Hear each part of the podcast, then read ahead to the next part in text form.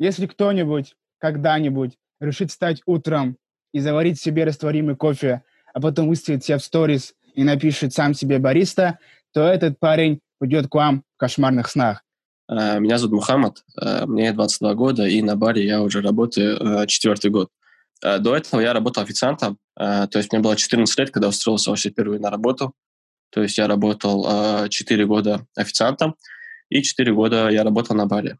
Как ты пришел к тому, что начал заниматься, вот, решить, решить связать свою жизнь именно вот с бариста, с кофе, с кофейной деятельностью?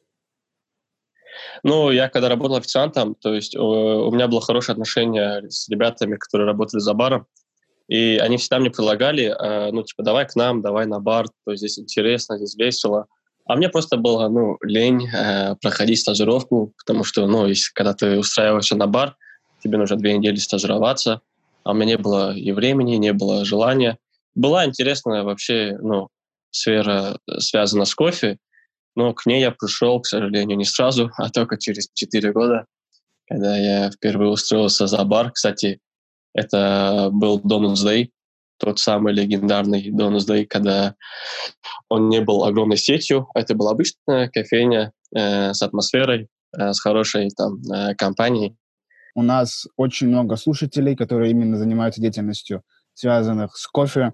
Расскажи uh-huh. побольше о деятельности бариста, какие у тебя трудности возникали. Вот ты уже говорил, тебе было лень проходить стажировку в самом начале. И были ли у тебя мысли там бросить работу бариста, бросить вообще это дело и так далее? Ну, когда изначально устроился впервые за бар, честно сказать, мне было очень интересно. То есть я вот прям чувствовал то, что это вот прям мое. Uh, у нас как было в Down's То есть тебе давали две недели, uh, за эти две недели ты должен был сдать стажировку. То есть у нас э, аттестацию принимали, ну, грубо говоря, строго. И э, я знал, что я могу сдать аттестацию заранее, то есть не обязательно там ждать 14 дней. И в итоге я сдал стажировку на 10 день. Э, грубо говоря, я никогда за баром не работал, но я сдал на 10 день. Если я не ошибаюсь, э, там ну, быстрее еще никто не сдавал. То есть я реально прям каждый день зубрил, учил, то есть нам, нам задавали вопросы, которые, ну, грубо говоря, тебе за баром никак не помогут, ну, просто чтобы ты знал. То есть я прочитал всю книгу, она так и называлась, кстати, «Библия бариста». Всю эту книгу прочитал от и до, записал для себя э, то, что я должен был рассказывать на аттестации. Я учил эту техкарту до трех, по-моему, если не ошибаюсь, утра. Вот, э, до аттестации, за час до аттестации я тоже сидел и зубрил. То есть я даже к экзамену так не готовился, как к этой аттестации. И э, очень сильно нервничал, когда аттестацию сдавал э, на то время. Я боялся провалиться. Это был, да, это уже был одиннадцатый день, получается, когда я сдавал. Вот. Э, и меня обучала девушка. Э, вот. Она тоже очень волновалась, думала, что я не сдам, потому что если э, ну, тебя закрепили за каким-то бариста, и он не сдал аттестацию за две недели, ему ставили штраф. А если сдал, то давали премию. То есть это какая-то мотивация была для тех, кто тебя обучает. Вот. И я помню, что я аттестацию сдал, э, то есть мы были все радостные, там э, и еще премию выписали. И э, с тех пор я начал увлекаться очень сильно э, ну, в плане бара, изучать эту сферу, потому что ну, я вот прям чувствовал, что это вот прям мое, что я в своей тарелке. Было ли желание у меня уйти? Но не из-за того, что мне эта сфера не нравилась, а из-за большой нагруженности. То есть мы работали практически без выходных. А, работали мы, ну, в то время у, у нас была зарплата тысяч 10-15 у нас максимум выходило, но нам этого хватало, то есть мы там работали, грубо говоря, даже не из-за денег, а из-за да, друзей, там, которые ну, уже нам как родные стали, там, из-за хорошей компании, то есть у нас э, с ребятами были хорошие отношения. Вот. Но чисто из-за этого мы там и держались. Я в Doomsday проработал э, месяцев 7 или 8, я точно не могу сказать, уже не помню, это уже сколько лет прошло. Э, вот. Но в целом уйти я хотел тупо из-за графика э, неудобно, потому что ты, грубо говоря, на этой работе живешь, домой приходишь только спать, вот. А так, чтобы прям сказать, да мне, мне кофе не нравится, я ухожу, такого прям не было. А насколько вообще востребована профессия бариста? Вот просто если слушатели не знают, если никогда не были вы в Махачкале, а, в... опять у меня Алиса. Просто знаешь, брат, я тебе расскажу. А, Алиса Алиса Унурлы. Да, ты запарила. Алиса Унурлы — это как мем а, уже в нашем подкасте, потому что даже когда я вообще не говорю, что какое-либо слово похожее со словом Алиса, она все равно у меня на телефоне врубается. Вот это, я не знаю, именно во время подкаста. Никогда в жизни не, не врубается именно во время подкаста. Это не моя тема, но вы не переживайте. Они во мне. Хорошо. Так вот, Обращайтесь ко мне почаще. Так, надеюсь, надеюсь, она все. Эм, итак, насколько... Я тоже на это очень надеюсь. Это беспредел. Поняла, исправлюсь. Я вот что-то боюсь говорить. Так, не бойтесь, все хорошо будет.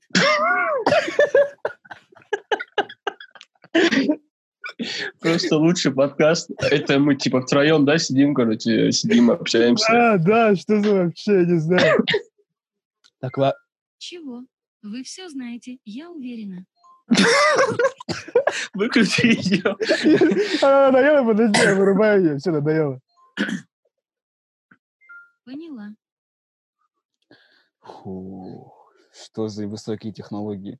Итак, вернемся к теме. Эм, насколько востребована профессия бариста? Вообще, вот, чтобы слушатели вы понимали, в Махачкале кофейни на каждом шагу, да, э, но вот насколько быстро э, просто Мухаммад, помимо того, что он сам работает бариста, он еще и этому обучает. Э, насколько быстро твои ученики находят работу вот, э, в Махачкале либо вообще в Дагестане? Но а, если учитывать а, именно работу бариста, она очень востребована в Махачкале. То есть у нас даже есть кое-какая ну, нехватка, потому что кофейни открываются, а ну, персонала не хватает, потому что наш город ну, не рассчитан на такой огромный там, а, поток. Вот. И из-за того, что открывается много кофейн, во всех заведениях требуется бариста, даже в самых топовых, здесь, ну, вне зависимости от того, сколько бариста получает. То есть сейчас, если зайти в любое заведение и спросить там у управляющего администратора, то есть он тебе скажет, что ему требуется бариста. То есть это, э, это нехватка чувствуется. Но так бывает э, до зимы. То есть когда начинается зима, уже бариста ищет работу. То есть все баристы сидят в своих заведениях. Э, но я не знаю, почему это именно в Махачкале так. Именно когда начинается зима, все начинают вспоминать про работу, что нужно работать. Зимой все кофейни переполнены, э, ты на бар не устроишься, а вот э, летом все, летом и осенью все, бари, ну, все заведения ищут себе бариста. Это всегда так было. А так, да, с каждым днем эта, ну, эта профессия вообще очень э, становится востребованной, так как, ну, сам ты видишь, как у нас в Махачкале кофейни открываются чуть ли не каждый день, что у нас иногда даже сравнивают с Москвой. То есть даже топовые обжарки, они говорят, что у них зерна покупают столько же, сколько а, покупает, ну, допустим, Москву, если сравнивать, то мы покупаем зерна столько же, сколько и Москва. То есть Махачкалу сравнивать с Москвой, хотя это очень огромный город. То есть пять лет назад даже никто не мог и подумать, что в Махачкале будет столько кофейн, потому что все будут пить э, так много кофе э, и так далее. Вот. А насчет моих учеников, э, я всегда стараюсь их устроить э, какое-нибудь в топовое заведение, ну, если они сами хотят. Допустим, в каждом заведении есть свой какой-то концепт, которому заведение придерживается. Если ученику моему там не понравится, он может сказать, ну, я не хочу там работать, ну, без проблем. А так я всегда им предлагаю какие-нибудь варианты, но сейчас у меня нет времени обучать, потому что у меня очень много дел накопилось. А, я хотел начать обучать, когда у меня уже будет свое помещение, своя вот школа, ну, когда я уже могу назвать это помещением школой. Вот, поэтому уже как два месяца я не беру учеников индивидуально, как я брал раньше потому что не хватает времени вот э, из-за этого. Алиса, уйди, пожалуйста. Я ее выключил, она сама включилась, прикинь, это вообще... Мы очень давно знаем друг друга, и, как я знаю, ты очень придирчив к кофе. Расскажи, какие вот ошибки совершают часто либо бариста, либо вот сами кофейни? Ну, в основном э, бывает, когда кто-то открывает кофейню, допустим, человек, который не знает, что такое кофе. Вот, допустим, э, возьмем пример человека, который раньше работал за баром и который не работал за баром. То есть, соответственно, человек, который раньше работал за баром, он знает, как кофейня должна работать, как она должна функционировать, что для этого нужно делать, что нужно, какие поручения должны быть у бариста. Вот. А человек, который за баром никогда не работал, он даже не сможет отличить вкусный кофе от плохого. То есть он не поймет, как бариста его готовят, над чем нужно работать и так далее. Поэтому я всем ребятам, которые ну, хотят открыть свою кофейню, я говорил, что хотя бы э, там, я не знаю, поработали там пару месяцев или же полгода, год, без разницы, чтобы они поняли вообще эту сферу. У нас в Махачкале э, ну, чуть ли не у каждого второго предпринимателя какая-то задача есть свою кофейню открыть. То есть, если у кого не спросишь, э, все хотят открыть кофейню, а вот изучать кофейную сферу никто не хочет.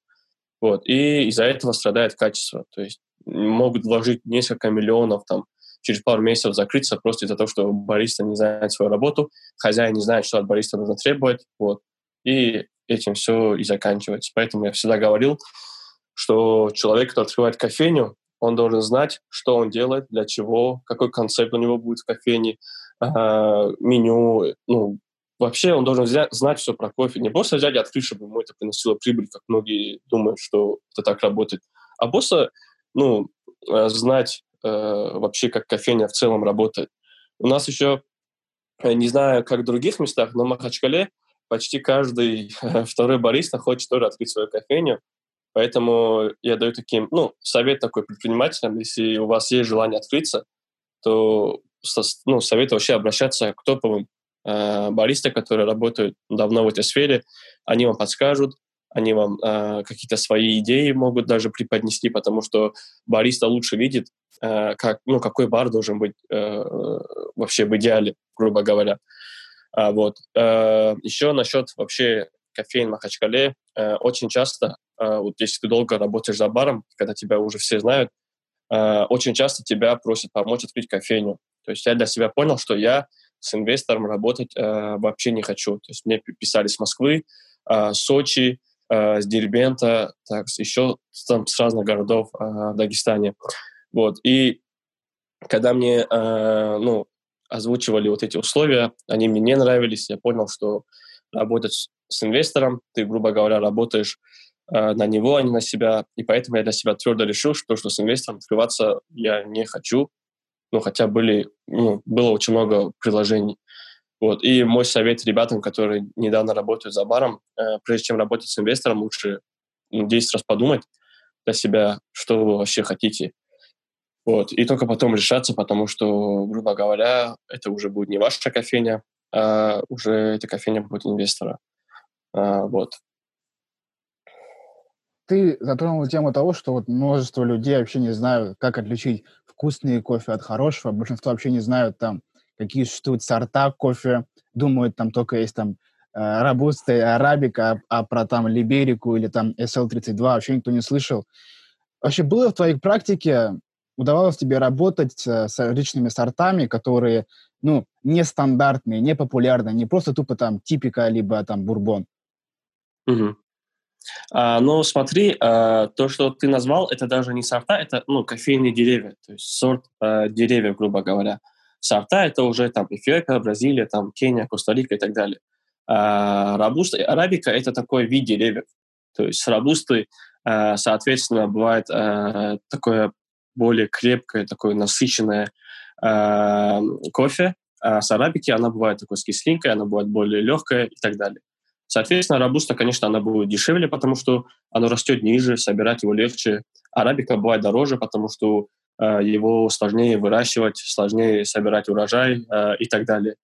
Насчет э, кофе, с каким я хорошим зерном работал, у меня прям не было такого, чтобы я вот каким-то зерном работал, и я говорил, вау, это зерно вот там лучше, с, чего, с чем я вообще работал. Я помню, когда работал в Кемиксе, там э, хозяин до сих пор, э, это Рустам, который обжаривает кофе в Гран Кофе. Есть Гран Кофе Ростер — это такая компания, которая обжаривает кофе в Махачкале. Вот. Он приносил зерна, которые, ну, грубо говоря, в Махачкале нигде не было. То есть, э, ну, когда у тебя хозяин твоего заведения обжарщик, он, соответственно, будет тебе такие зерна приносить. Вот. Если бы не этот человек, я бы, возможно, э, не знал э, до сих пор, как правильно настраивать эспрессо, как его готовить, как его правильно пить, потому что он всему меня этому научил. За это я ему очень сильно благодарен. Э, он мне давал, ну, показывал экскурсию Гранд Кофе, как они кофе обжаривают. Это было очень интересно для меня. То есть я раньше понятия не имел вообще, как кофе обжаривают, хотя сколько лет уже работал за баром. А, вот. И он нам всегда приносил такие зерна. А, вот, допустим, к ним привезли какие-то, какую-то новинку, ну, зерен, которые нигде нет. Он приносил нам, говорил, вот, ребята, можете попробовать, оценить, а, там, поработать с этим зерном. Вот. И это тоже, грубо говоря, можно давать совет другим предпринимателям, чтобы они делали то же самое. То есть Рустам, он сам работал за баром когда-то, сейчас он работает обжарщиком, и он знал, что бариста в идеале нужно будет. То есть он нам давал реальные условия, и я, ну, мне было интересно работать с этим человеком, потому что именно после того, как я у него поработал, я вообще начал очень сильно углубляться в эту сферу. То есть раньше я бы не сказал, что я так хорошо настраивал эспрессо, как после того, как я начал работать у него. То есть когда он, он приходил пробовать эспрессо, э, грубо говоря, ты там ему не накидаешь, не скажешь, эспрессо там бомбовый давай, типа, я тебе сейчас его сделаю. Ты знал, что ты сейчас ему эспрессо нальешь, он будет его пить, и он даст тебе вот прям стопроцентную оценку. Он не скажет, что эспрессо плохой. То есть я на него работал, я не помню сколько, там э, тоже, наверное, где-то полгода, чуть больше. Вот. И он ни разу не говорил, что эспрессо был плохой. Сколько я ему готовил, он всегда приходил, он его пил, он говорил, что ему в эспрессо не нравилось, что можно исправить, как можно что-то добавить и так далее. То есть от него я ни разу не слышал какого-то, ну, какой-то негативной оценки э, от эспрессо. Ну, то есть, по идее, так и должно быть. Если человек разбирается в кофе, э, он не скажет, что эспрессо ну, ему не понравился. Он скажет, что в нем не так. Допустим, есть люди, которым нравится там эспрессо, когда он бывает такой кисло-сладкий. Вот, допустим, я люблю, когда эспрессо бывает такой легкий, кисло-сладкий, э, его пьешь, и даже не хочется э, портить его вот этот вкус во рту водой. То есть я даже воду стараюсь не запивать, э, чтобы вкус во, подольше во рту остался. Кто-то любит более горький, вот кому-то так нравится. Вот. И я, наверное, чуть от темы далеко ушел. Э, так, мы обсуждали арабику и робусту. На самом деле, э, ну, это максимум вообще, что нужно знать э, баристе, когда, ну, бариста, когда он работает за баром. Есть ему достаточно знать, что такое арабика, как она появилась, как появилась робуста. Другие сорта деревьев, э, ну, он может для себя изучить, но основной урожай бывает с этих двух кофейных деревьев. Э, вот. Но это бариста должен знать, это его обязанность, потому что если человек к тебе придет и скажет, у вас там ну, зерно на арабике или же на робусте, может, у тебя там смесь. Сейчас модно стало смесь делать арабику и робусту и варить, варить на этом фильтр. А, вот. Ты очень долгое время стоишь а, за баром. Ты участвуешь в дегустации, допустим, новых сортов. Вообще, насколько много а, кофе ты выпиваешь за день? И самый главный вопрос, который меня интересует, как человека, который занимается изучением там, биологии человека, Ощущал ли ты на себе негативное влияние слишком э, большого потребления кофеина за день? А, кстати, да, с этой проблемой я столкнулся, когда устроился в Donus Day. То есть я не знал, что... Ну, я вообще так особо сильно тогда не был э, увлечен вообще тем, как кофе влияет на организм. То есть я не знал, что если я буду кофе много пить, это как-то повлияет на мою нервную систему, что у меня там будет недосып и так далее. А через 3-4 месяца я столкнулся с проблемой, то, что у меня начал дергаться один глаз. То есть это меня реально начало бесить. То есть ты принимаешь заказ, человек с тобой разговаривает, и у меня глаз дергается. И я это замечал, у меня глаз начинал еще слезиться. А, я пообщался с врачом, он, он мне там выписал а, какое-то успокаивающее, потом я начал пить валерьянку, и через месяц-два, то есть э, у меня глаз перестал дергаться. С тех пор я начал изучать вообще, ну, более детально вообще, как кофе влияет, допустим, на организм человека. То есть я потом уже начал давать совет другим. То есть э, многие до сих пор не знают, то, что беременным кофе вообще строго запрещается. То есть им объясняешь, то, что э, когда ну, беременным вообще запрещается употреблять такой продукт, который напрямую влияет на нервную систему. Кофе является одним из таких продуктов. Вот. И со мной начинают люди спорить, да как так, я там всегда пила и так далее. Ну, как еще объяснить беременной женщине, что это как-то на ее плод повлияет, то, что нежелательно пить кофе. Ну, даже нежелательно, ну, вообще нельзя. То есть даже в маленьких дозах. То есть еще есть такой миф, что если ты перемешиваешь эспрессо, там, ну, грубо говоря, пьешь капучино, то что там меньше кофеина. То есть это глубокое заблуждение. Допустим, если я выпью, выпью эспрессо и выпью капучино, допустим, тот же большой, по сути, доза кофеина мой организм попадает одинаково. То есть я, если выпью эспрессо сразу, единственная какая будет разница, то есть эффект от кофе я почувствую сразу. Когда я выпью капучино большой, э, этот, этот же эспрессо попадет в мой организм, но э, эффект от кофе я почувствую не сразу. То есть люди думают, что если они перемешивают молоко э, с эспрессо, то что это как-то, ну, грубо говоря, улучшит э, вообще э, восприятие ну, там, организма на кофеин, да. Вот. И многие думают, что если они будут пить капучино, то что э, на их нервную систему это никак не повлияет. Еще я заметил ну, ошибку многих, то, что они пьют э, кофе вообще на голодный желудок. Вот. Это тоже очень огромная проблема, пить кофе на голодный желудок.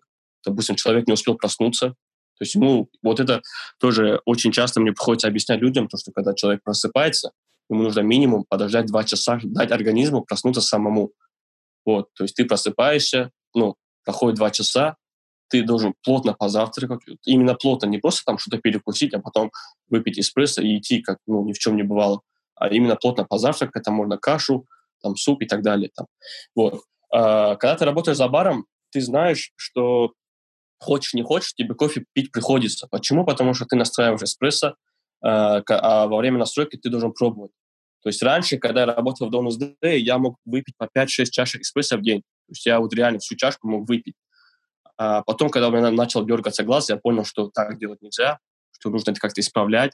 Я начал спрашивать у более опытных ребят, которые давно за баром еще до меня, которые работали. Они мне объясняли, что можно делать маленькие глоточки, по 2-3 глоточка, и выливать эспрессо, чтобы не пить его полностью. Ну, это когда ты настраиваешь. После этого я своим ученикам так советовал, и сам так э, пью всегда. То есть я стараюсь вообще эспрессо, грубо говоря, не пить, потому что когда ты уже четвертый год за баром, то есть когда ты столько кофе пьешь, когда ты знаешь, что ты не высыпаешься по ночам, то что ты там 5-4 утра только ложишься спать, и поэтому я стараюсь эспрессо не пить. Хотя раньше я очень плотно на нем сидел. Сейчас, если я захочу кофе, я возьму воронку. Ну, тот же V60, допустим. Это тоже такой альтернативный способ заваривания. Вот он мне нравится, потому что он такой легкий, да, в нем кофеина, конечно, достаточно, много, но он мне нравится по вкусу, он более легкий, его легче пить и так далее. А, вот. И поэтому бариста, из-за того, что он пьет много кофе, ему приходится э, изучать это. То есть у нас э, многие думают, что теория это баристе ну, вообще не нужно. То есть они думают, а, я буду приходить на работу, получать свои деньги, уходить и так далее. Э, это тоже очень большая и распространенная ошибка именно в Дагестане потому что здесь многие не хотят вообще вникать в этот процесс, вообще изучать эту сферу, то есть их задача получать зарплату и уходить домой. Вот. И еще э, мы постоянно стараемся есть много фруктов.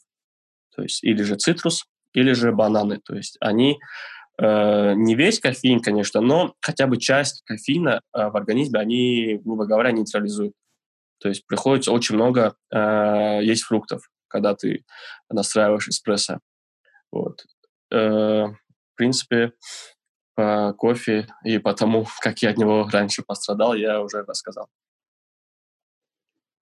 Меня очень поразило то, что люди действительно думают, то, что если они смешают там э, кофе с чем-то, то это типа снизит э, концентрацию кофеина. Для меня это было очень смешно слушать. А там по поводу того, что они э, едят его на голодный желудок, пьют точнее, это просто ЖКТ скажет «до свидания» при этом, потому что это нереальный удар по желудочно-кишечному тракту. И, кстати, Мухаммад затронул тему, э, то, что он не любит, если экспресса, экспресса, эспрессо, эспрессо. Кстати, по поводу экспресса, небольшое отступление. Почему у нас называется подкаст «Экспрессивный казуар»? Э, мы сидели с Исмаилом, его нет э, сегодня на нашем подкасте, он в отъезде. Так вот, когда мы с ним сидели и думали, как же назвать наш подкаст, мы пили эспрессо. А, любимым животным Исмаила является казуар. И а, у меня ужасная привычка называть эспрессо экспрессо. И я вот делаю заказ, нам, пожалуйста, два экспресса. Исмаил начинает, как всегда, смеяться, потому что э, он когда-то работал сам баристой, э, и он потом смеется-смеется и такой, подкаст будет называться «Экспрессивный казуар», потому что, мол, мол, это отсылка на то, как постоянно Нурула коверкает слово эспрессо, и также это вот э, небольшая игра слов, экспрессивный кузар. Поэтому теперь вы знаете, почему так называется. Так вот, почему к эспрессо подается э, стаканчик воды? Э, да, там, мол, многие думают перебить вкус э, эспрессо, но также это дается для того, чтобы снизить э, теобраминовый эффект. Помимо кофеина э, в кофе содержится теобрамин. Э, он начинает действовать где-то через э, полчаса э, после того, как вы полностью закончите пить кофе. И э, он э, начинает резко расширять сосуды, начинается такой, можно сказать, удар по почкам, э, поэтому, чтобы этот удар снизить, э, дается небольшой стакан воды, и вы должны будете его выпить не нужно выпивать его, вот вы выпили эспрессо и сразу потом бахать стакан воды. Лучше посидеть, э, попить спокойно эспрессо и также потом спокойно выпить э, потихоньку стакан воды. Так вы снизите теобраминовый удар. Это было вот небольшое отступление. Как всегда, я не могу без этого, без э, биохакинга. Так вот, перейдем к следующим вопросам. Так, какие? А, по поводу рип кофе, брат, сейчас задам вопрос. Пир, пир кофе. А, пир кофе? Да, да. А, рип кофе. кофе. Я думал, что, что за рип кофе, что за мертвый кофе, я сейчас не понимал. Рип кофе. Недавно ты побывал на конференции Рип Кофе. Какие впечатления у тебя остались после этого события? Пир кофе, пир. Ты опять Рип, кофе сказал. Ладно. Давай заново. Я не буду это вырезать. Недавно ты побывал на конференции Пир Кофе. Какие впечатления у тебя остались от э, данной конференции? Ну, это была не совсем конференция, это как ну, выставка. То есть она проходит э, уже ну, несколько лет подряд. Вот каждый год со всей России, даже не со всей России, грубо говоря, там с, с Европы приезжают ребята. Э, то есть там презентуют новые какие-то кофемашинки, новые кофемолки, новые сорта э, зерен каких-то. То есть обжарка там презентует свое зерно, делают капинг, там люди сидят, э, кофе пьют и так далее. То есть каждый год ты что-то новое для себя по-любому узнаешь. Uh, вот. В этом году было, конечно, не так много людей из-за, ну, в связи с коронавирусом и так далее. То есть нас заставляли ходить в масках, перчатках. Вот. С этим было немного, конечно, проблематично. Но я не пожалел, что туда поехал. Там реально было интересно. Кстати, это был мой первый Э, ну, первая поездка на пир кофе. То есть я там раньше никогда не был. Я познакомился с очень многими ребятами с Москвы. То есть мы реально ходили там по кофейням, там пробовали э, их кофе, то есть оценивали, сравнивали цены. Кстати, э, миф о том, что в Москве дороже кофе, он да, уже развеян, потому что э, у нас в Махачкале кофе, чем в Москве, дороже. То есть, ну, плюс-минус, да, грубо говоря. Э, хотя мне говорили, что там такие огромные цены, вот. Этот миф мы уже развеяли, потому что ну, мы не ожидали, когда смотрели в меню, допустим, в какой-то кофейне, мы не думали, что там цены даже могут быть ниже, чем э, у нас. А, вот. Еще мы посетили одну школу, школу бариста, то есть она мне очень понравилась. Там была кофейня формата go, то есть ты кофе берешь, и уходишь, грубо говоря. Такая маленькая кофейня. Ты заходишь внутрь, там была другая дверь, мы туда поднялись, и э, у них было двухэтажное такое, э, грубо говоря, здание. Там была целая лаборатория. Было 8, наверное, кофемашин. Каждая там стоила там, минимум по 200 тысяч. Было около 10 кофемолок. То есть у них там реально вот прям э, делают акцент на этой школе. Вот. И я был в шоке от того, ну, какая это была школа. Это еще была не самая известная школа в Москве, но э, я когда увидел вообще все это оборудование, я думал, неужели у него столько людей обучаются? То есть мы сидели с ребятами, там были ребята, э, я не помню, а, с Владимира были, так у них была своя кофейня, э, там были мы с Махачкалы, мы сидели, э, то есть проверяли кофе. Э, вот еще меня что порадовало, когда мы зашли внутрь, э, то есть уже было время намаза, и мы попросили помолиться, то есть они нам дали место, то есть э, с этим не было проблем. То есть мы их, ну, мы сначала думали, что мы их там будем смущать, такого Хорошо, что такого не было. То есть они сказали, да, без проблем, вот место, можете вот здесь помолиться. Они подождали, пока мы помолимся. Мы уже, мы уже сели за столики, взяли листочки, стали пробовать а, разный кофе от а, этой фирмы. С ребятами посидели, пообщались, посмеялись. То есть они, а, конечно, были в шоке от того, как в Махачкале быстро развивается вообще кофейная ну, там, индустрия. Вот. И очень многие компании э, с Москвы хотят работать именно с Махачкалой, потому что знают, как здесь любят кофе, э, какой объем кофе Махачкала закупает, если даже сравнивать с той же Москвой. И я выкладывал вся в истории, ты, наверное, видел, где э, мне писала одна компания и говорили, что, что они хотят работать с Махачкалой напрямую, так как это ну, выгодно, это интересно, то, что у нас там люди интересные. Мне понравилось в Москве еще то, что почти на любой стенд ты подходишь, э, о нас все знали. То есть ты подходишь, э, к тебе сразу там подходили э, там представители какого-то там бренда, там того же бренда, допустим, кофемашин или же там обжарка какая-то и так далее. Они сразу здоровались, когда узнавали то, что ты с Махачкалы, э, полностью презентовали тебе свой продукт, лишь бы ты его купил, да, грубо говоря. Вот. Они знают, что в Махачкале очень сильно делают акцент на кофе. То есть если мы даже будем кофе закупать у какой-то компании, мы будем закупать очень много и, соответственно, будем закупать оптом. То есть вот. И все хотят работать с Махачкалой э, напрямую. Вот. И меня это очень обрадовало. Я даже не ожидал, то, что про нас э, все так знают. Там э, даже э, на презентации очень... Э, ну, там каждый известный там какой-то бариста или какой-то основатель какой-то известной кофейни то есть он обязательно должен был пару слов сказать там, Махачкале на своей презентации. Это тоже нас улыбнуло. Вот.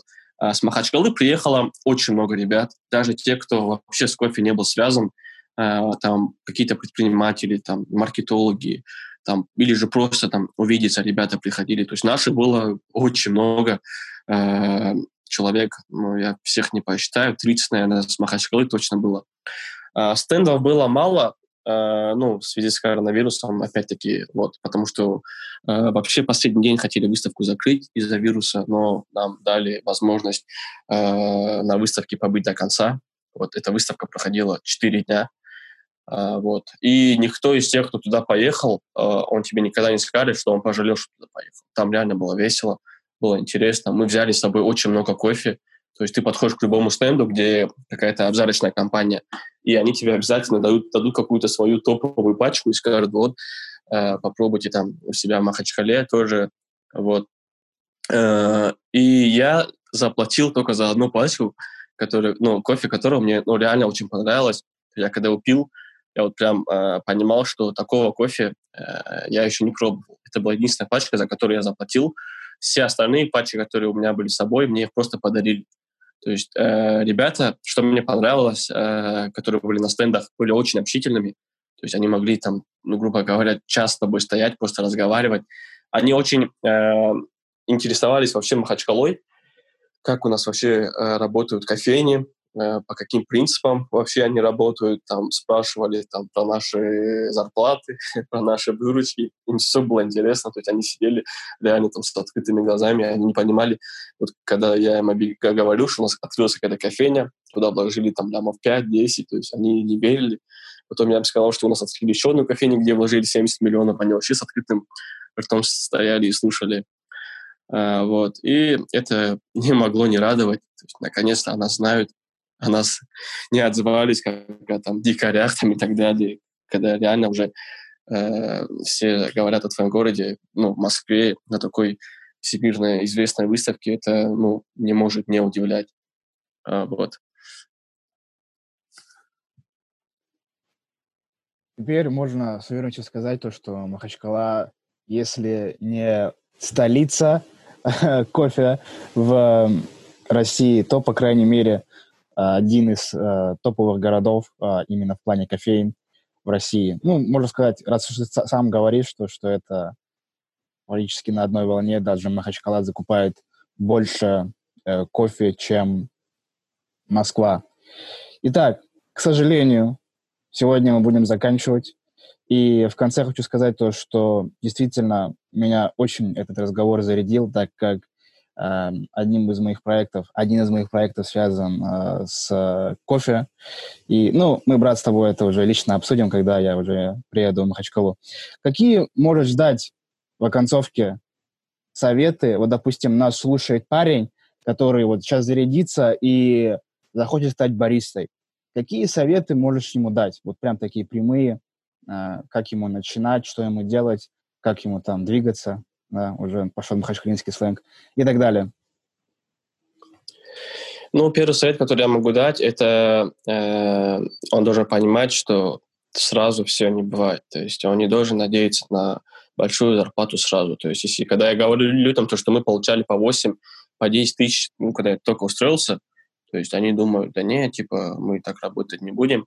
И они, когда видят, чего достиг ты, они думают, а, я сейчас там пару месяцев поработаю, я буду столько же получать и так далее. То есть это тяжело новичкам довольно объяснять. Они думают, что это ну, можно сразу здесь развиваться. Кофейная сфера — такая сфера, которую можно изучать, грубо говоря, бесконечно. Потому что э, вот реально каждый год ты видишь новые какие-то, новое оборудование, новая кофемашинка какая-то там за 2-3 миллиона, новая кофемолка, новые зерна. Каждый год новые зерна появляются. И тебе бывает интересно, ну, почему там, почему так? Почему эта сфера так развивается хорошо? То есть, иначе людям это нравится. Еще большая ошибка бывает у новичков, то что они стараются устроиться в самое, грубо говоря, топовое заведение в Махачкале, и потом, когда они видят этот наплыв, видят эту суету, э, они уже начинают, грубо говоря, бояться, то есть э, уходить с этой сферы, потому что сразу начали с высока, хотя нужно было начинать там более таких скромных заведениях и уже потихоньку-потихоньку подниматься. То есть вот очень много ребят я видел, которые хотели устроиться в тот же B60, когда их туда брали, они видели эту суету и думали, не, мы здесь не сможем. То есть они видят э, какую-то топовую кофейню, просто ее оболочку. Когда человек туда устраивается, он понимает, что там не все так легко, как кажется на первый взгляд. Если кофейня топовая, это не значит, что бариста там сидит или кайфует. Чем э, больше заведения о заведении говорят, тем сложнее обычно бывает баристе работать, потому что очень большой наплыв, бариста весь день на ногах, постоянно на суете, у него постоянно запара, постоянно много заказов. Бариста должен это понимать.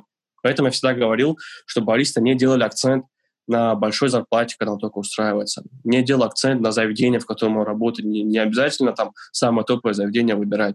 Можно начинать там э, с и подниматься, и подниматься, там, выступать на чемпионатах. То есть, кстати, да, вот чемпионат — это реально очень сильная мотивация для бариста, даже если ты проиграешь, даже если ты знаешь, что не получится, если ты боишься там публики, все равно выступить там стоит, потому что э, ничто тебя так не будет заряжать и давать мотивацию, как э, выступить на, в следующем году э, на чемпионате. То есть это реально, я всем ребятам говорил, ученикам говорил, если вы хотите, я могу вас обучить, то есть э, готовить к чемпионату без проблем, то, только если вы хотите. Из 100 человек, если два согласятся, это уже хорошо в Махачкале, потому что наши думают, ну, я опять-таки, я это повторюсь, наши думают только о зарплате, то есть они не хотят, чтобы, ну, набить себе имя, грубо говоря. Вот. И больше, когда человек делает больше акцент на то, сколько он получает, как известно, это страдает качество и так далее. Поэтому мой совет – не стесняйтесь вообще что-то пробовать. Тот же пир, езжайте туда, вы не пожалеете то, что вы поехали на пир кофе, там, выступили в каком-то там, грубо говоря, маленьком чемпионате, без разницы какой, любой чемпионат, он вас будет заряжать, то есть вы почувствуете вот эту атмосферу чемпионата, вот эту суету, вы поймете то, что есть куда развиваться. Каждый год у вас будут новые соперники на чемпионате. Эм, вы захотите там, ну, вы захотите там превзойти себя, там, превзойти какого-то своего конкурента и так далее. То есть вот сейчас э, на пире выиграли ребята, которые, ну, столько готовились целый год. И я не помню, какой там был призовой фонд, но теперь вся Россия знает эту кофейню только из-за троих ребят, которые выиграли чемпионат. То есть там были чемпионаты между кофейнями. Эти, вот из-за этих троих ребят теперь вся Россия говорит об этой кофейне. Э, это был Красно... город Краснодар. Кофейня, название я не помню, потому что я даже на их инстаграм не переходил. Но вообще в целом эти чемпионаты реально тебя будут заряжать. У меня, э, я не хотел об этом говорить, но, пожалуй, скажу, у меня есть желание собрать команду и выступить э, на пир кофе в следующем э, чемпионате со своей уже командой. Ну, если, иншаллах, конечно, получится. Если я реально такую команду найду, э, которую я буду понимать, э, грубо говоря, с полуслова и так далее. И мой совет начинающим э, не ищите э, выгоду сразу же в этом э, в этой профессии. Вы будете много тратить, вы будете... Э, ну, это та же обычная работа, то есть ты будешь тратить на то, чтобы повысить свою квалификацию, допустим, если получить тот же, там, допустим, диплом СК, кто не знает, это э, Specialty Coffee ассоциация, которая э, работает в России, как и по всему миру. Чтобы этот диплом получить, нужно минимум вложить 2000 долларов там, на обучение и так далее. То есть это реально такая сфера, где нужно вкладывать, если ты хочешь чего-то добиться. И вот мой совет всем ребятам, не гонитесь, Э, за деньгами с самого начала своего а, пути. Вот.